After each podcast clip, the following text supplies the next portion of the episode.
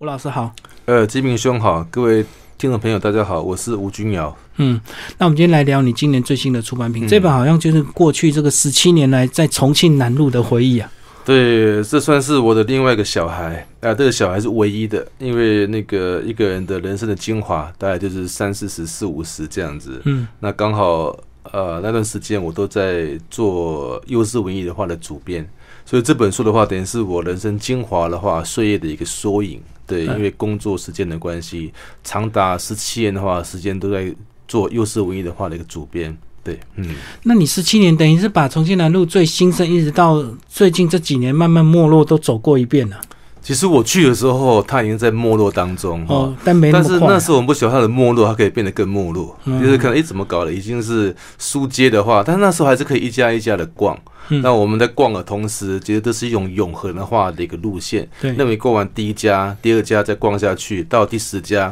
永远这样逛下去是没有问题啊。嗯嗯，但我不晓得这个路线有一天发生很大的话的一种变动，诶，逛了第一家，诶，没有第二家了，嗯，后面可能第五家又有，可是第七、第八又不见了我。哦跳过也了。有第十家，嗯哼对，中间有些店的话，它会收掉的对对，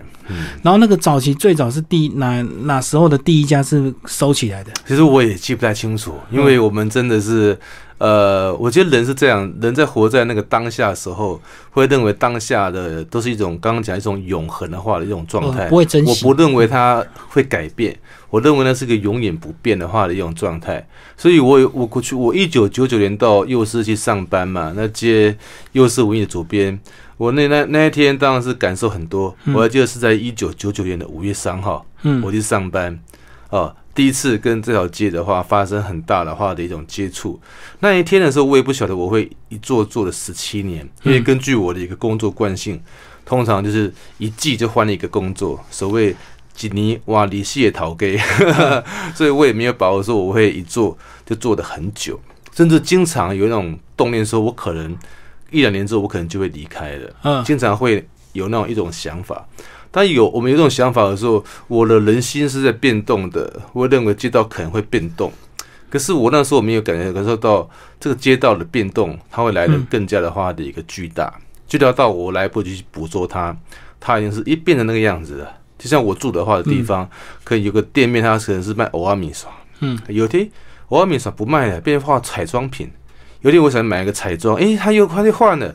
又变成是个精品店，那后来变饮料店，对哎，对，改变很大，嗯，所以我们在那当下，我们会感没有感觉到，可是那个时间一浓缩，十七年一过去，就发现变化非常的大哦。其实我这几年是一开始是关注到金石堂收掉，哦，嗯大家好可惜，爱输人，然后怎么样？后来前阵子是建宏书局呃，收对，掉它，也收掉了，对，嗯嗯，这两家书店我都有写到了，对因为那个金石堂，我对它的情感比后来成品都还要深刻，嗯因为它是台湾最早的话连锁书店，然后它有当初有首创台湾的排行榜啊。那嗯我为什么对它情感上深刻，是因为它在民国七八十年创立的时候，他们家的门市还会放诗刊，嗯新诗的诗刊，那。呃，在民国七八十年代是一个台湾现代诗，现代诗另外一个复兴的话的一个年头。那个年头的话，可能曼陀罗啦，可能新路诗刊、蓝星诗刊，嗯呃活水，或者是我们自己的星火诗刊，都有机会放在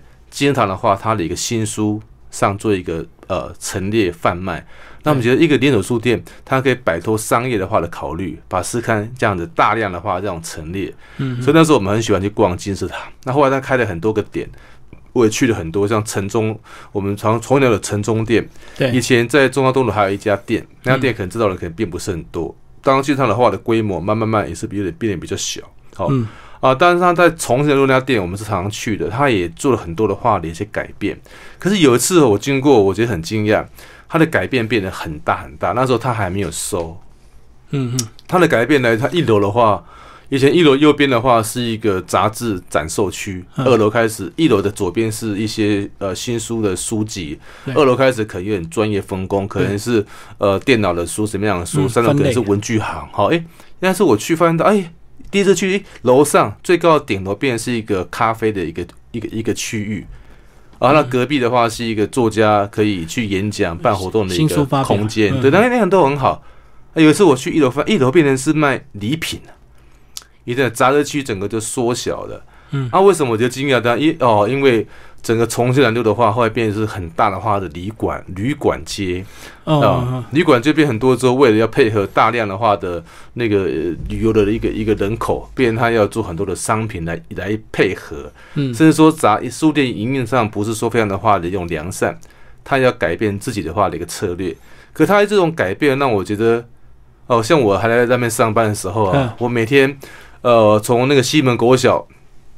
下公车，穿越西门町过成都路，呃到博爱路哦，我在路上常常碰到很很多路客跟我问路，嗯嗯，哪条路怎么样来走那样啊？那我当我走进弯进重庆南路的时候，经常是我在闪避一些一些游客他们的行李箱，因为那边很多的话都已经是小大行李小箱旅拖着馆走的，，嗯，他们从门口出来，行李箱他们可能很急着要上去。我经常要闪他们的话，嗯那个行李箱，因为不闪的话，他可能会撞到我。啊，对他也不是故意的，因为他们赶着要上游览车。嗯对他们说，他们的动线从大门口到游览车，它是横向切出要来，切出来。可对我们，我们是走直线的啊，嗯嗯，啊他们是距离是很短，可能只有五五公尺不到。可对我来说，那是我常常走的话的一条马路，那便我要闪避这些游客从他的大门哦到嗯游览车的话的一个大门。短短五公尺当中，我看到多少的话的一个游客从这边的左边跨到右边来，短短的五公尺，旅馆的大门到游览车的一个大门，啊，这边都变旅旅馆的大门了、代表什么？对很多的店收都已掉经。是不见了，对。啊嗯嗯嗯，而且他们一拖出来，可能就一群人了、哦，所以有时候啊对不是一个两个而已，对，所以要要闪避他们。嗯，不过闪避经验的话，我是觉得还蛮有趣的。我会看到，诶，那个台湾的观光业的话，还算蛮蓬勃的，有这么多的人入住哦，重现南路。嗯但我还会想到一个问题啊，当然我也没办法去研究，就为什么他们都会来入住重现南路？方便啊，台北车啊站、对啊，是啊，嗯跟隔壁总统府，在过去对中正纪念堂，嗯呃呃，搭个站到龙山寺，对，或者怎么样，或者那边的，而且我也注意到，重庆南路上的旅馆都不会很大，就青年旅馆比较小型，都不会很大，嗯嗯嗯都不会很大。啊，对，不大，那代表可能消费上可能就比较中间的品质，就对不会说对特别的一个贵。嗯，那这样的话的一个消费不贵又很方便的地方，可能非常需切合旅客的话的一个需要。所以我看到大量的游览车在那边接送他们的话的一个客人。对我相信很多年轻人到台北，他们如果是自助游的话，一定是选在台北车站附近入住比较方便，对不对？对嗯交通也方便，那捷运也方便，这样子，然后买的东西又多。我们刚刚讲的是书店的一个变化，那其实因为老师上班了十七年，这个每天中午都要用餐，对不对？嗯有时候甚至晚上也在公司附近，所以吃的那附近是不是都已经被你逛遍了？哦，其实反正没有 呢，那个幼师公司有个福利是那个中午的话统一订便当哦，不过哦，那个我是公司里面少数比较为非作歹的人，嗯 因为我通常呃，只要便当一来，便当一来会带我们的茶水间，通常我的位置嗯是是有点远，可是那个便当的味道很强烈，对无论来的是意大利面还是今天是排骨便当，我都可以闻得到，也是煎饺的味道最容易闻，煎饺，嗯然后最那个浓嗯八方云集或者是、呃八方游龙，不对。四海游龙，八四海方游云龙集，八方云 集。啊，那一来的时候我就闻到那个气味，然后我都会不管那么多了，嗯我通常都会提前五到十分钟就把便当给拿好，而且每一次我都是帮同仁，嗯我是主管哦，我是小主编。我都帮我的三到四个同仁都帮他拎好便当，我先有打好，我如果是便当，我一口气可以拎三到四个，都分送给他们。啊，嗯我要注意一下，不能拎错，因为他们有人勾素，有人勾荤，要要弄对。大家订的都不一样。对，那我会一次把他们的便当都送到送到定位，甚至有时候要走两趟，那我都会帮他们弄好，嗯，帮他们分分配好。反正每每天中午我都会我都会做的，然后我就开始吃便当了。嗯、呃，啊，所以刚刚那个金明松讲了，我对那边的饮食是不是都很熟悉哦？我我反而被对我，因为我的福我们的福利不错，嗯、我们我会记得我们一个月只要只要四百块的台币而已，就可以吃一个月的便当。哦，等于公司有补贴，就对。嗯对，四百块等于可以吃二十个便当，二十便当一个肉平均一百块，等于花四百块可以吃两千块的一个便当。对对，但我们变得很少中午的话出去觅食，嗯，这是公司的话的一个善意啊，因为那边的话上班人口很多，假设我们中午也中午出去很吃饭的话，一定会，你可能吃完饭回来可能都一点了。因为一定会排队，人人很多，嗯，所以我们的好处是的话，便当很早是送过来，那我很早就会拿便当，那我也不敢太嚣张哦，不敢说哦一十一点半我就在吃饭，不可能哈、我大概十点大概五十分五十分左右，嗯，那、为什么？因为我必须要赶快吃完它，赶快刷个牙之后要去散步一下。溜达一下，对，我要出我的公司，有时候向左走，那、我会到那个武昌街，嗯经过城隍庙，经过明天咖啡厅。啊，如果我向右走，就会经过园林街，再绕一小段的话的衡阳路，再绕嗯回重庆南路。啊，走是因为我都习惯要睡午觉，嗯，啊，我觉得吃这个。吃个肚子胀胀的，在那边睡午觉太不健康哦先了。消化一下，对，所以我便当也不敢吃完，嗯，嗯 便当吃在三分之二顶多，那我就跑出去溜达一下，大概散步个十几分钟吧可。是很多上班族都喜欢利用中午出去用餐的时候去透气耶，因为有时候闷在办公室或闷在那个电脑前面，其实以前幼稚公司是休息到一点半的，嗯，一一个点半半小时就对，对，以前是很聪明，以前我出去逛散步会逛的会更久。嗯那以前公司的话，不少同仁的话，因为我们就在那个北车的话的一个附近嘛，我对们到远东百货或搭个公车到收购百货都很近。走到西门町都可以啊，哎，对，所以很多以前很多人是利用中午去逛街啊。嗯嗯啊，因为后来变成缩短了休息时间，变一到一点，变成只能在多数在地那个地区的话那个活动。那对我来说，我是就是散步很重要，但睡午觉对我来说也蛮重要的。嗯嗯，我是在公司上班，因为上班留呃呃留下睡午觉的话的一个习惯，可是编辑不是大部分都是责任制嘛，中午还是会管，还是会有一个管制时间，幼师公司以前是责任制啊，嗯他们的一个黄金岁月我们也度过，就是说每个月是签到，我懂，哦，我听他们说签到，比如说今天是假设说十月一号，我只能签十月一号的，没有，他们一口气从十月一号签到十月三十一号， 嗯通通都签光，这这变一个形式啊。但是那个怎么说，公司后来规模越越大之后啊，他们觉得好像管理就很重要，对，所以要管理的关系，所以变成要用刷卡。他们以前是不刷卡啦，嗯，他们以前甚至吼也不用买便当，是在茶水间的附近就有一位师傅哦，他可能十一是早上就去买完菜，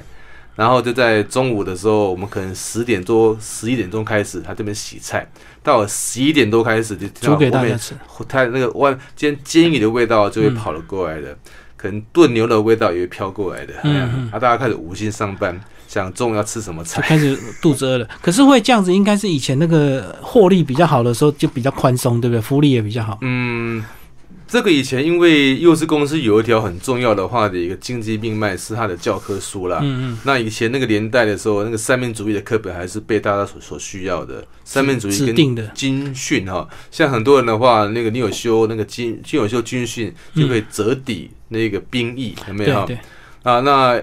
呃，这是修军训，但三民主义的话，以前是列为必修，嗯三民主义后来变成是一个老旧的东西，现在是变得没有了啊，所以它的以前握在手上的话的一个金鸡母，嗯，金鸡母整个就飞掉了，就没有这只金鸡的那样子。我相信很多对啊出版业都是这样哦，对啊只要一赔钱之后，开始就要缩减预算，开始就要管理嘛，嗯哼哼哼哼哼，对啊，甚至就要裁员什么的。所以以前那个年代的话，我想那个年代我没有我没有过过了，我只是听他们讲，好像讲天宝一天宝的连接的往事一样。嗯，嗯啊，听的几个老员工讲说，哇，以前怎么开火，那大家如何一围成一桌在那边吃饭啊？以前虽然部门也很多，但是不会说，哎、你是哪个部，我是哪个部，哪个部之间一定是壁垒分明，没有大家都，如果真有什么不好的事情，吃个饭也都解决恩怨了啦。嗯，对啊，啊，现在反而是大家都在自己的办公桌前面吃饭，我吃我的便当，各吃他各吃的嗯他的便当，就变成这样子。对所以现在办公室的那种情谊也越来越没有那么浓厚，就对了哦，呃，其因实为 O A 都盖起来对，了。其实成为同事的话，就靠工作的缘分嘛。嗯那那能够有情谊的话，你要成为朋友啊。朋友，比如说我离开幼师，真的我也跟他们都很少联系。那真的我跟他们就是同事那样子。，对，啊，如果说我留朋友，诶，我离开了，诶还有继续联络，这才叫做朋友。这样嗯，但我觉得可能以我们那个中午吃便当的文化，也不容易形成一个小圈圈。对，因为比如说我不能找金明兄一道去吃个排骨排骨大王吧，哎，一道今天吃个牛肉牛肉汤面吧，嗯没有那种机会。对，同事要变朋友其实不太容易啊，因为这个真的离开之后，人家还理不理你，这才是变朋友嘛。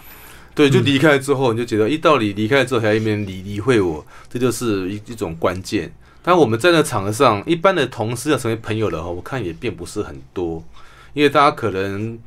可能可能在公司上那边会有一些摩擦，然后你在当朋友的场合上会提到公事，那提到公事就是一板一眼的，可能都不太容易。对，对，而且这个我觉得文化业啊，这个有时候这个它的好处也可以讲是坏处，就是个人做个人的，个人编个人的，所以个人的主观都会很强，对不对？嗯，会，嗯，嗯，对我们那个有时候会议上会有那一种你跟我之间意见呢、不太统一啊，啊就会，不过还好我们那个大家都算是有修养，嗯，大家意见不统合的时候还可以维持一个礼貌的一个 状态，但是心里一定很多这个小宇宙啊。啊是是是是，对对，好，老师再讲一下，其实你这本书也有讲到，其实你呃虽然在幼师文艺工作，可是那时候跟很多这个附近的出版业还是有一些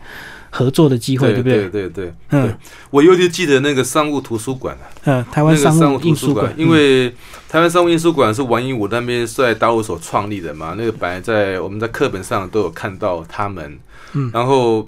他后来成为一个旅馆，这是让我觉得很难过的哈、因为那个呃认识很多因为商务图书馆的商务印书馆那个大楼，一向都觉得很好奇，因为我只到过它的三楼，嗯啊，一楼以前是一个门市，二楼也是，三楼是办公室。我有时候带一个大陆的话朋友去拜访。哦，商务印书馆里面的他们的呃主管，嗯我觉得他那个还有机会可以三角窗不错啊，他那个对对，但是感觉怎么阴阴暗暗的吼？他现在就是把他整个门面弄得有点比较重色调嗯的，但留下商务印书馆几个大字，还是留下就来。 是。然后我有时候晚上啊，或者白天经过看的商务印书馆的那个旅馆的房间，因为变一个旅馆了嘛，嗯，我只看到那个窗帘在那边动啊，我就觉得是不是里面的话，书的鬼魂在里面 跟我招手， 很他诡们有异。点不想被改为旅馆的感觉。嗯，对，另外还有是什么三民书局啊？三民书局它还健在，对，那万一我是三民书局的话的一个作者，然后因为这层缘故的话的关系哦，我花很多次的话应邀去做演讲，嗯，去分享就对因为了。三民书局的话，在全台湾各个地方都有他们的业务员。我跟三民书局的互动来说，是否非常觉得非常的亲切的一个回忆。嗯呃，像他们，我如果我到苗栗，一定会有人来接送我。嗯，有一次我记得我我要从我们家呃三重的住家到树林去，那一天既然他们业务的话，在我们家巷口等等着我，嗯载我去哦树林的地方做演讲哦。他那我跟三明数据的业务在至少接触过十几位，包括远在屏东的，嗯每一位都给我非常良好的话的一种感受。嗯，那我觉得跟跟他们的家教所谓的公司文化应该是有关系。然后这本书呢叫《重庆潮汐》，是不是先把这两个字是跟我们讲一下？在书里有讲到，重庆是个地名，潮汐是个时间，为对什么你是会选这样的一个书名？呃，其实这本书哦，是我里面有几篇是我在职的时候，我我二零一六的时候离职嘛，里面有几篇我在二零大概一四一五就写就写的，嗯就是里面我有几篇是呃，这本书其实有二十四篇，但是里面有四篇很长，就是你也来了，他在这里等等四篇很长，这个我是先写好的，我好像在一元，我好像就快要离开了这种感觉，嗯，但是我隔了两年到二二零一六，我才真的把工作把它给那个辞掉。那我觉得一个人很奇怪啦，当我身在那一条街的时候啊，觉得这一切对我来说都都是理所当然。对，我每天上班经过一样的搭一样的公车，走一样的路线、嗯到又是公司，每天下了班怎样的路线基本上都是一样的。诶，潮汐部也是这样子嘛？对， 这样子每天呃，呃可能呃，浪涨涨潮了，退潮了，涨潮来来了，回回退潮嗯了，没、潮汐每天都是一样啊。潮汐每天涨的地方可能有点小差异，涨上都同样一个岸。嗯所以我每天上班，我靠的岸就是幼师公司，我的幼师文艺这样的一个岸边。嗯，可是如此的涨潮退潮当中，原来我也老了。嗯十七年过呃，去，原来我会老的时候，我有时候，诶，比如说，诶，某某人啊，什么现在是四十岁啊，当大学教授啊，怎么可能？你当年不是二十岁而已吗？我都忘了，我都有时候通过要通过别人的话的长大，才嗯发现到，呃原来自己变老了嗯啊。比如说杨家显，诶，当年投稿给我是大学生，还是手写稿，人家现在是个名教授、名散文家、名诗人。诶，诶，哇，原来时间过得如此的快。嗯，所以他投投稿给我那一刻到现在，可能离了已经快要十几年的话的一个光景的。还嗯有像诗人金向海啊、哦，还有很还有很多人、啊，像林德俊，很多早年投稿过来都还有他们的一个话，学生的话的一种一种阶段嘛。嗯，那我们等于是很多投稿者的话，他的一个岸，我们是个港口，是个岸对，啊，又是公司，又是也是我的一个岸，好像各自好像有各自的话的一种潮汐。那我们身在其中，每天涨潮退潮，其实我们感受并不是很大。啊，必须有一天了，诶，啊，有一天我不用上班了，我已经离开岗位了，翻到那个我已经不再涨潮，我也不再退潮。这样，但是是属于过去的历史上的潮汐，对，它反而就涨了上来了啊、所以我有时候会想到自己还在幼稚上班啊，那不是想到是梦到， 我因为我竟然那个稿子还没有处理好，我可能还在写那篇的编辑室报告，你突然想，哎呀，那个带一点，咦，梦里面的我就好像，咦，我不是离职的吗？可梦里面的我就对我还没有离开，那可见的离开。一个工作十七年的地方的话，其实是充满了一种牵扯的。尽管现实的我已经想了很多，比对如说我没有热情了，我不应该站这个位置，对这个传承不太好。尽管我已经做好理智的话的一个判断了，嗯，可是做好判断之后是有内在情感的话，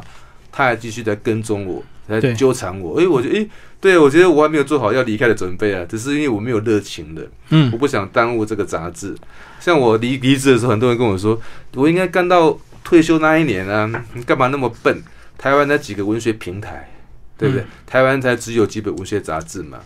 那我占了里面一个主就卡编住一个，嗯，我卡一个位置，这样该有多好啊！那很多人觉得不解，对我卡那个位置，我也会我的资源。很多人觉得奇怪，你干嘛嗯，嗯资源不要，你还把它送给别人？对，对啊，可是我不能，我不能太过自私啊！我如果自私的话哦，后面可能没有后面的主编了、嗯嗯，因为我我懂都。还是我在干。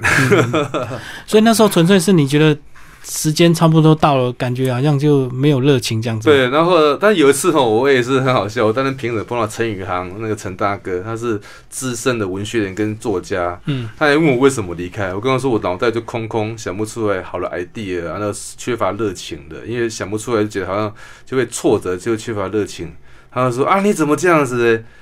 你应该想办法用别人的脑袋。哎，对哦，我自己脑袋用不了，用别人的一个脑袋嗯啊。那我跟他说，陈大哥，你讲太晚了，我已经离职了。就借别人的脑袋就对 啊，。对对对，没有错，他那个讲法这样，我我像我的杂志永远都可以很很有活力，因为我自己想不出来 idea，我可能找别人做个讨论一下，或者说我想办法旁敲侧击，就像我们写作一样嘛。嗯，写作所谓分成直接经验，那是我作家本人的对话，的经历过的，跟所谓的间接经验，间接经验是我读到了书、听到了人事物、看到了新闻报道，嗯，都可以成为我写作的话的一种材料。啊，同样，我的编杂志应该多用点间接经验呢、啊。嗯所以那一刻我已经把我直接的经验都用到匮乏了。对。嗯啊，那时候没有别的位置可以稍微调整一下嘛。那时候其实公司也有做挽留啦，但是公司也没什么位置啊，还有总、哦总机啊，问我要不要当总机，没有开玩 笑。 呃，那那是说，就是说反正没有位置啊，也没有什么位置，因为我们公司真的是那个流动率很很低，就是说。他们也想过方法，比如说我要不要每个礼拜来几天，哦也不要变成半全兼职不要全职。嗯但是我很清楚哦，他们工作是需要全心去看待啦。呃，我甚至还想过一个 idea，就是我我在外面做几天，进来三天，我懂，那我再找个新的同事来培养他，啊、嗯，培带养他带到新了人，嗯某个时候我就，但是我很明白我还是必须要负全责，对，啊啊，我也我很明白，可能对新同事也不太公平，所以想说那那这样子的话，哦，我觉我我觉得算了啦，我觉得，所以我们也考虑过各种方案，嗯嗯，跟公司考虑到各种合作方案，但我自己想的 A 或 B 或 C 嗯就觉得算了，还是干净彻底会比较好不一点。过那个模式了不起，就是过渡期半年一年而已啊，等于是交接期嘛。那你可对能培养个同事，大概一年，等他上手，你还是要离开啊。对，嗯，所以那期间大概也不会很长了。不过对我们连这个时间都没有，这个我们后来我自己想想说不行，那这样还是会藕断丝连。这样子的话，我还是必须为他而负责。那我为他而负责的时候，别人可能就不会长进。对，对不对？可因为能就你可能就这样子。像我里面有篇文章啊，就我提到那个重庆南路上学做男人，比如说那那篇文章我写他的时候是感是感触很深啊。嗯，男人好像你到成年人二十岁，你就是男人。其实我觉得不是这样子哎、在以前，像基明兄跟我都当过当过兵吧，哎，对是在以前台湾认为说当过兵才是是男人人，，对啊，但现在未必啦，因为现在兵役的话也并不是很很长。短的，哦嗯，但对我来说，当过兵的话，我觉得我还不是个男人呢、啊我有小孩，我还不是个男，我是当了杂志社主编之后，我才是个男人。嗯，因为什么？要负责，对，因为要负责。比如说，比如说那个今天挨了某个作家人骂了，主编要负责。像有一次我们刊登了某一篇，呃，写的很情色的话的一个小说，后来一个一个学校老师拨电话来骂，我们自然就要负荆请罪，那我们要去负责。那天我们业务经理黄先生载着我要去某个高中跟某个导师说明为什么会刊登这篇文章嗯，啊啊，还好我们出发前哈、这个老师已经谅解我们了啦，要解释就我对。们就也没有去了。但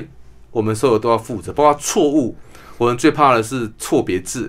而且很多的错误哦，当过编辑的人都知道，很多的错误当下你一教、二教、三教，包括看蓝图都看不到错误。一旦印刷成书啊，什么重庆潮汐的“庆”竟然写成另外一个“庆”，诶，就他们那样一种明显的样子啊。那是我们最心碎的时候。对，有时候这个外人呐、翻一下一下就看到，可是你这个一教、二教、三教，你怎么看都看不出来。我们有一次还更扯，我们还嗯是那个某个地方我都忘记了。当年因为我当年我没有想到我要写这个书啊，那么我就留下那么多的证据。呃，我们某个错误，我们刊登一篇道歉启事，嗯，夹在杂志里面在做发行。我们为了某个错误，干欠刊登道歉启事做夹页夹在里面。嗯，我们很紧急就处理完毕了啊，松一口气下来，坐下来看的时候，我翻一翻我们的道歉启事，错天哪，又里错面字也有错字。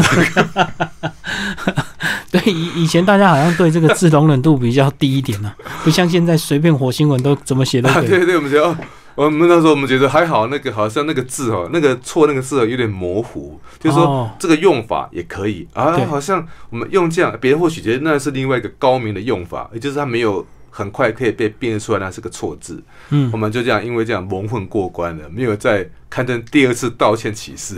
哦，对，有些字是两可能会有两种写法，就对。 对对，就是那个字是很模糊，说你那样写说不定也可以通，但是我们知道我们是用错字的，嗯嗯只嗯，是说用错那个错那一种哦，那个不是百分之一百可以被辨识。他作为是个行家，查过字典干嘛的，他就知道我们还是用错字了，嗯嗯，这。样子。对，好，那我看这个呃，又是文艺的这个呃那栋大楼里，上面有个正声广播电台，你没有那种想要去做对我们反正跟他去做个节目跟？他没有特别熟呢。我嗯们有一次的话，合办活动，我们本来想要办一个那个，就当年我有办一个写作班啊，嗯我有后来那个写作班现在还在办。我们在民国九十一年、二零零一年的时候办了一个写作班，叫幼师文艺写作班。是暑假的吗？啊，没有，我们在春天跟秋天。嗯春天三到六，秋天十到十二不等那样子。他、以前课程很长，十二个礼拜，嗯哦后来修整为大概九个礼拜。我们本来要找正生一起合作，嗯就那一次我有上去拜访正生的话的几个那个也是电台的话的一些主持人，跟他们嗯的企划，还跟他们老板。后来好像不了了之啊，后来不了了之好像是因为那招生假设来一百个人啊，每个人缴多少钱，怎么样来分配那个盈余，好哦像没有取得很好的一个共识。嗯那后来就不了了之啊，不了了之。后来我们就健谈办，健谈现在办的话，我立志已经办了十六年了，嗯，这样这样，他现在已经办了十十九年了。所以是每每个礼拜一堂课这样子。每每每礼拜六，礼拜六哦在健谈，我们的第一堂课可能小说课，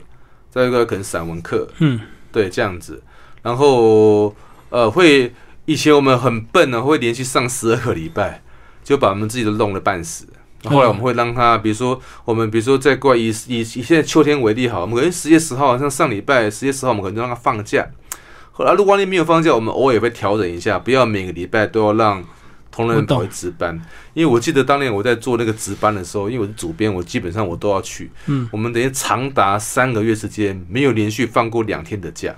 哦，因为一定有个礼拜六要去对去啊去陪这个上课就对。这个这个这个偶尔一两一两个礼拜不觉得怎么样，可嗯是长期也变。你我们假日上我们的休假日没有活动可以跟家人们过共同的话题安排。因为因为没有办法连续两天，有时候长长途的这个旅游不好安排。对，就是你每天每个礼拜都是破碎的。当然，那个这种状态哈，公司可能觉得那也不怎么样啊。可是我觉得，呃，我觉得那样不太好啦。就是让嗯同仁们的话，长达三个月没有连续的话的两天假期所以很多出版社都是暑假办个五天四夜文学营啊，，对，那个一次搞定那而且我样子后来才发现，对原来还有好几家在办的，啊，对，现在连文学、硬科他们都有在办暑假的话的一个文艺营，所以那个嗯对至少那个人力比较集中那五天。对他们辛苦就辛苦，那前面那一两个礼拜还要找老师嘛，嗯那五天就集中把课程上一趟。可是我们是分散开来，我们是一个一个礼礼拜六下午上两上上两堂课，嗯就是可能小说散文不太一定，看当年的主编如何来做一种规划。这个班现在还有还有在办呢、啊对，还有还有在办嗯嗯，对哦，有点像社区大学那种形式，就对。对。然后我们这个班，因为幼师文艺的话，它的那个面貌比较亲切，所以幼师写作办的话，它的价钱也很亲切。 哦，比较亲民一点。啊，对，它不会像那个很多地方办的那个那个写作班，比如说一样是九堂课，我们可能收费就两千多块，他们可能要五千块。对了，现在是 哦有蛮多所谓的商业写作，那个价钱就更高。对，那个、我们那个不，我们我我们为什么收费低？收费低是我们一种压力，就是说我们要要到达一定的人数。像我都还记得，当年我有算过，我办那个班的话，如果没有额外的话的一种补助，我要二十五个人才能够损益平衡，嗯嗯，二十五个人左右才可以损益平衡哦。那超过的话才是我们一个利润，可超过利润呢都很微薄，因为我们还有值班费。假嗯设把值班的话，人事费加在里面的话，那其实并没有什么获利可言呢、嗯那为什么我们还做呢？因为当年我们做这个是因为想要进一步推广更多的话的译文人口，因为我们一直觉得在当下社会当中，哦，我们不缺乏写作的人，嗯，可以写的人越来越多，但是我们缺乏读者。欣赏的人，对，读者多的话，你才可以才可以买书啊，还可以有讨论的阅读的话的那种空间，才可以刺激进一步嗯写作写出更好的话的一种作品。所以我说，我们社会不乏不乏那个读书的人，对啊，因为每哦反正年应该都说缺乏读书的人，或者我们希望可以培养更多读书的人。其实每年很多都中文系毕业啊，他们一定都能够写点东西啊。可是到底有没有人欣赏他们？他们对能不能变职业，这才是重点嘛。对对对，嗯，要不然写个一两本写不下去，又又转行了。嗯嗯嗯，老师讲一下那个，我们讲一下那边的吃喝好不好？那个酸梅汤啊，哦，酸梅汤现在还在是啊、啊酸梅汤在啊，对啊酸梅汤一共有两家啊，一家是在那个呃衡阳路的话的那个到底啊的的旁边嗯哦，等于新公园的话，二八公园的话的侧面，那对对个对，那个是朱天心他们常常去喝的啊，那个门面也很大。他的隔壁的话在卖那个饼干，哦对，哦，在卖饼干，嗯然后它的酸梅汤哦，呃，其实我也觉得很很很很好玩，就是说呃，为什么做它叫做汤那样子哦？也哦比，较汁，一般为什么杨桃汁、酸梅汤，我不晓得汤跟汁汁是的如何差做别差别。那我一种感觉是，好像我们你看我们要熬鸡汤，嗯，我们不会说应该很我们要熬浓要熬鸡汁，对 啊对，可能是汤可能浓度是比较高的一种，对没错跟汁可能比起来就有点不太一样哈。那这家店呢，其实我们偶尔都会去光顾，因为它有点隔壁是个饼干，是个卖饼的店，像对是麻花饼什么饼这所以样。下午茶嘛， 对，在隔壁的话，现在是一家小七 seven，嗯这家小七 seven 以前是幼师公司的话的门市，嗯，所以以前我们有时候上班途中，呃，过程万一没事，或者这节好像需要来出来放风一下，找找灵感，我们会走到这个小这个这个我们我们家的以前的门门门市市翻一翻去，翻一翻啊，隔壁就是酸梅汤了，嗯对啊，那那个酸梅汤我也自己喝过很多次，我也请朋友喝过很多很多次嗯啊。那另外一家有一家比较近的话是在那个园园林街，那招牌很小哦，它有一楼的话的一个店面哦，那个就在园林街跟重阳路的话的一个交接口一般人比较不知道啊。哦，那个招牌做的不大，对一般知道是公园号，对对，可公园它好其实有另外一家的话的一个酸梅汤，嗯，所以两个都是同一个老板不一样，不一哦样，不一样啊，口感怎么样？有什么差别吗？不过我觉得我喝起来，因为我蛮能够喝酸的，我觉得喝起来都他们的酸梅汤可能都有加一点乌梅，嗯，啊，也再附一点紫苏哦，对所以他们喝起来那种口感呢、跟一般我们自己家里面如果泡酸梅汤有还是有点不太一样。嗯，他们还甚至还会加一点中药下去熬，是所以他们那个汤头的话会比较颜色会很漂亮，哦，会让我们误以为好像加过什么色素，其实没有，它就是非常自然的，有加了一些中药下去做熬煮。很所以深的就，会就会比较不太一样，还哎我觉得还蛮好喝的嗯嗯，有一篇讲介绍路上的情书啊，那是你哦，你啊对年轻的时候对啊，口语表达比较差一点，所以没有对交不到女朋友是吧？那个年代，因为台湾很多的呃练新北市的或双北市、新北市或台北市的话的高中同男男孩子们，他如果说四年级生、五年级生甚至六年级生，嗯他都有机会去以前的介寿路、现在的凯格达兰大道去戴绿帽。嗯，哦，我就是属于戴绿帽的那一个人。戴绿帽是不好的一个说法啊，因为你戴绿帽，老婆一老婆有有小王嘛。可是那时候我们都要戴绿帽，比如那时候我们要排字，嗯，牌子可能“中华民国万岁”这几个字是红色的、啊，就为了配合国庆，就对，对，这几个字红色，它、旁边不是要有绿色来陪衬它吗？那我们一般都会戴到是绿色的，嗯嗯所以我们就戴了绿色的的帽戴子戴绿帽， 戴绿帽。嗯那有一次我们刚好去戴绿帽去排字的时候，隔壁刚好是北一女中跟中山女高了，嗯，我们非常的话的一个兴兴奋奋。 哦，所以你那时候你是男校是吧？对我念南港高工，嗯我高中念的是工业职业学校，不是一般的高中。嗯，对嗯然后我们就有人呢，就去跟那个北女中的话，那个呃告白啊，嗯告白，那不是我，不是就我，同学对不对？对，觉得哇，那个女孩子好可爱，我们真的看哇，真的真的，我都觉得那样，她那样了。我还有另外一个另外一件事，我在公车上面看到一个名传商专的一个女孩子嗯，哼以前是商专，我都我我们现在的年纪已经远远超过我高中那个年纪了。对，也是我高中看到那个商专或北女中，她不过才十六、十八岁而已。可是我现在想起这两个女孩子，哇，她还充满了那种光彩。她那种光彩的话，好像永远都是比我成熟、比我更加的话有吸引力的。就是那个时间被你冻结，你到对现在脑子还在我觉想得那想两要个。她们，觉得哦，她们的美好好像永远都那么样一个美好。嗯嗯，她的美好对我现在这个半饱半百都还充满了那种吸引力。像明月山传那个女孩子，就穿一件很简单的一个白色的衬衫而已，嗯只不过纽扣第一颗是打开的而已，嗯嗯 但是也没有很很很很暴露。她打开那一刻的话，一解开一颗纽扣那种性感，跟她上半身那种浑圆的这种感觉，我现在想起来都还能够记得。嗯，配上她那个比较短的话的头发，比较白皙的话的一个下巴，哇，又美丽又性感。以前心思比较单纯，所以你会记到现在。那你现在来看的话，可能看多就已经没有感觉，对不对？不会啊，还是很 有感觉，因为看得少， 真的哦、我没有上当，你看，对啊，因为我们这个年轻的时候都曾经这个在某个当下看到哪些女孩子印象深刻到现在，对不对？嗯，对的是，可能是公车上啊，或者是走在路上不期而遇这啊。个鸡平兄应该也有过吧？哈，有有有有，我以前印象是一个那个景美女中，哦，你是姐妹，你中，因你为看那个她那个是黄黄色的黄色制服比较亮，然后就会感觉那个对对吧？所以你看，如果细问一下很多男生，他心目中应该都有个女生，永远永远不凋零，嗯，永远被冻在那个地方。而且因为当下你没有机会跟他接触，所以那个美好永远都记住。啊对对对不啊，对对如果你有告白被他嗯打枪，那你可能就不会想他了。对，搞不好你让他开我说话，一口台湾 狗语， 你也说昏倒 了。对啊，他就对啊，所以这个有时候年轻的记忆讲，所以这重庆南路，呃，等于是你大概几岁开始在那边到现在？我从大概那个三十岁吧，嗯，对，三十岁左三啊，三十二岁，哦三十二岁，从哎，这样都把我的那秘密都讲出来，大家自己去换算32一下。到半百这样 子。嗯，对，三十岁到三十出头到半百，对，到接近半百都在那边哈。哦哇，那等于是把你你最黄金的这个三十到五十岁之啊，间对都、啊，都对啊给对啊对啊六十对啊文艺。对啊对对对，当年真的是这样子啊，而且而且对，现在是唯一人生，那是最精华的话的一个岁月了。所以为什么会想要写这样的话的一本书哦？回顾一下，对，也就是因为那是我人生最精华的话的那二十年的话的一个时间。那我的我这呃，我以前工作换的很快，嗯比如说我刚开始毕业的时候，因为我练我高工高中练高工，可是我之后高大学读的话是财务管理，我练中央大学财务管理系，嗯，所以我的那个有点变来又变去，范围所以很大我毕业之后离我的做的工作也是变来变去，我一下可能房地产文案，一下可能是杂志，一下房地产文案，一下可能商业杂志的话的一个企划。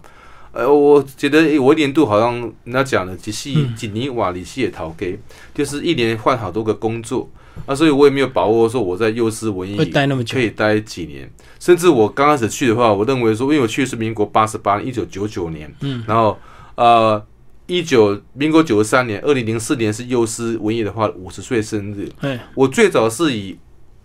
办完幼师文艺五十岁生日就走我就要请辞了，嗯嗯，因为我觉得一份工作做那么久，可能会没有什么样的一种动力。哦，那想不到，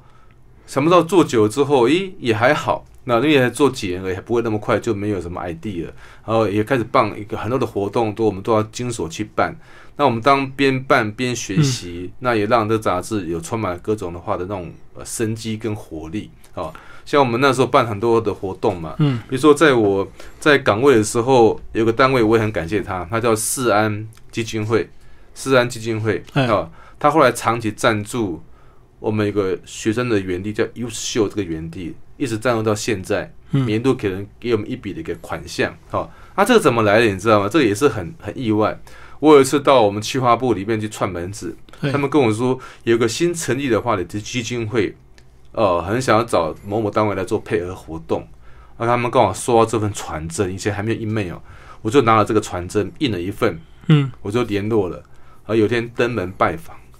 啊，然后那个其实这个基金会是某一家硕某一家化学公司的话，他们所额外独立出来做灌溉的一个园地。嗯我对这个老板叫廖龙兴，嗯，我只见过一次面，但名字我记得二十年，哼，他那个长相我现在也记得二二十年。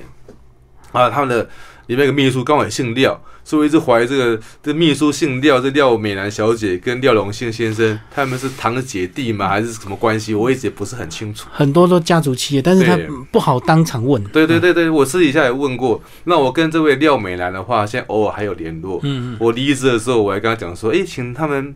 继续支持幼师文艺，不要断了这个、嗯这个、这个，不要断吹那样子的。对，那这个他们没有断吹了，目前都还非常的好。嗯然后他每年度的话，以前我都还听他们说，诶，你那个，比如到了三月份，我都诶。哎呀，怎么办？你们款项还没有来哦，记得要补进来哦。啊，他们有很多次的话是我催，他们就款就进来了。嗯，有时候做到他们也不用我催，就就会他们自己就汇款进来的。啊，这是这是这个私人基金会少数跟外面的话的文艺单位发生长期合作的话的一个的一个活动，因为他们后来推美学嗯啊，美学啊，为什么没有把文艺这边把它剪掉？因为他们已经他们创会的时候就在做这件事情，所以他们也没有也没有断掉。那我有一个同乡啊，叫杨树清，嗯他在幼师文艺五十周年庆写一篇一篇幼师文艺的话的一个纪念文章，他说他是首创呃杂志跟基金会长期来灌溉一个文学园地。嗯嗯那我觉得或许也是啦，或许也是啦。就这个，呃，我在任十六十七年，目前我已经离职，他已经已经长期已经帮了我们二十年了。嗯二十年了，对，然、后我觉得非常感谢他们，对，因为我们就会帮我们就有一个版面，他可能稿费给的比较大方一点啊。那为什么我愿意觉得把他稿费提高一点，尽可能把它提高？因为我在我自己的成长过程当中，有一次啊，我收到号角出版社的话的一个稿费，嗯，那时候社长叫陈明潘，他们这个出版社现在已经收起来了。我是说，他们给我一万多块的话的一个稿稿费，在一九九零年上下，算是一很多笔嗯还不错、还不错的话的一个稿费。当然之后稿费就回到一般的水平嗯了，没有说那么样高。他那是特别把我提高，是因为我那我在那一本书当中贡献度比较大，嗯一本书几乎都是我在写那样子啊，剩下的人都写的比较少。啊，当年他们的起印量都很高，都五千、一万、一万、两万这样起跳的。嗯，就我那个书也帮他们赚一些钱，啊，他也大方的回馈给我。那我对我第一次领到那个巨量的比较高额的稿费，印象一直很深刻。嗯所以我也希我也希望投桃报李哦，我没办法感谢陈明潘先生哦，没办法多做表示，可是我可以把他这种他对我的心意传递给别人，嗯所以我我尽可能会在柚子秀这个园地的话，会去提高给学生的话的那个稿费，希望可以。但后来哈，因为有成本上的考虑，也没办法对很大量的一个提高。但我很希望给他一个哦，那吓一跳的话的一个稿费，比如说新诗可能一首可能是一千五，我们给他三千块，假设这样好了。嗯啊哦，那至少说哦，有比一般人高很多的话，小小的话的惊讶感。那我希望把这惊讶感，传递给下一个。对对是，而且对很多人来讲，那个稿费可能是他年轻非常重要的一个收入，对不对？对对对对对对。很多人一开始都是靠这个投稿为生这样子。对啊，所以真的我那、呃希望把别人对给我给我的一些情谊，像比如说我的前任主编陈祖燕，嗯哦、我是因为他的关系，我才可以到幼师文艺区服务了十七年。那我也会记得他如何提携后进哦，同时我也记得哈、哈 很有意思，我也记得我身为一个男性的话的一个写作者，在台湾闯荡副刊哦，好像没有那么样的一个吃香，嗯因为台湾的主编好像大部分都是男性比较多，嗯那异性就相嗯，似相吸哦，异性啊相吸，对同性相所斥以。他都会喜欢女生的作者啊。啊，对，所以我我在当主编的时候，我会特别注意一下，不行哦，这要这要避免一下。所以我在邀稿用稿的时候，我觉得诶不行哦，要尽量做到男跟女的话都要有，平因为衡就哎我对我。自己在初入文坛的时候，我觉得好像是同性，好像就有点相斥的这种感觉，一点点呢，也不是很多。哦，但是我觉得那种感受上是有点不太一样真的啊、其实各行各业那个女生如果漂亮一点，总是会特别被关注跟照顾。 啊！对对对对，那时候这一定我也有特别注意到。嗯，所以有些文笔写的不错的漂亮女孩子就会就会跳得非常快哦。嗯，对啊。好，然后这本书呢，《重庆潮汐》是这个吴君尧老师在幼师文艺十七年工作记录这个重庆南路十七年的变化，嗯嗯嗯嗯十七年如一日啊。那其实呢，重庆南路除了这个书店多，我过去在逛的时候也发现这个呃，其实那个书法店也蛮多，对不对？哦，好像也有书法好店几有家这个卖毛笔的，在目在目前有一个叫做那个，我我写到那个什么小书斋啊，对，是啊然后做胎毛小笔，树在那个，但那小树在写的故事哦，就那时候我还没有去那边上班，嗯我是觉得，其实我们家有了小孩哦，金明兄也有小孩嘛，对啊嗯吧，？对，你有小孩的话，你会想要说，因为以前我们我们那个年代不太可能弄什么脐带血，那个会有点那个贵那样子哦，对会会会有有点胎毛贵还可以啊哈、 对。可是那天哦，我带我们家儿子的胎毛去哦，我也没有，我也不敢去制作哎，嗯因为那时候我是事业状态，我是把工作，我当时我本来在时报周刊上班，我是把工作辞掉之后，离职回家带小孩嗯，啊，所以一支钛毛笔的话，可吧，可能是两千五、三千块，那对我来说，天哪，可以买六罐 奶粉。我一直在想的话，那一支钛毛笔比较贵重，还是十罐奶粉比较贵重？嗯，或者说是五罐奶粉加五五五包的那个尿布比较比较重要，嗯那个比较实我后用，来想想，好像我算了我在那当下我都开不了口，嗯想说算一算，糟糕，因为那时候那时候我是没有工作，那时候我现在也没工作，二十年前的我也是没有工作， 可是那时候那时候的我的条件差很多，我懂，差很多，没有什么经济上的话的一种后盾。啊，现在的话，如果现在我还有个小孩，我当然帮他做了。 嗯可是那个年代那么穷哦，我想三千块这的胎毛笔可以换成对那么多的奶粉跟尿片，算一算，算了还是不要做了。所以我有去带我们家的桃就问过就问对，问过，连问都没有啊！我是在那边听别人在问啊，我就自己就自己就知难而退，我就就走走，了我我就走了那个下去了。这毛都已经剪好就对，对啊，那胎毛线也都不知道去哪里了，跟我太太也没收。嗯然后总之我就听别人问，问完之后是那个价钱，哦，对啊，所以重庆南路其实还蛮多那个文青或者是一些老人家比较重文艺的会在那边逛一逛，所以那些书法店还是有一些人逛的，只是大家逛的目标不一样。嗯有有有有，那边的话还有一家店的话是在卖砚台，嗯，对对对对，是还有一家店在邮局的话，那邮局已经荒废掉，也不知道为什么一直到现在。它隔壁有一家是那个书法社，还有卖嗯很棒的话的一些，刚刚讲魔啊，文台文啊文房四宝。对对对。甚至还有书画那边都还有还有在卖。所以听众朋友，如果这个听完节目有兴趣，有机会赶快到重庆南路去走一走，也许那个特色店会越来越少，对不因对？为我在那个这边服务的时候，那个露营是件很昂贵嗯的。我还记得为了我们家小孩的露营，我帮他买过 V 八，还记得吗？V 八，嗯嗯，后来 V 八那台就三万多块，后来帮他买 D 八，对，D 八是数一直位进步化，那台五万多块，我都还都还记得。就搞了不久之后，什么每个手机都可以录影了，对，现在已经越来越简简单对了，，嗯，所以我而且我当年帮他拍了很多卷的录影带，被朋友给遗失掉了，所以我当年花了等于花了至少台币十万块钱，还买了那些设备，买了那些耗材，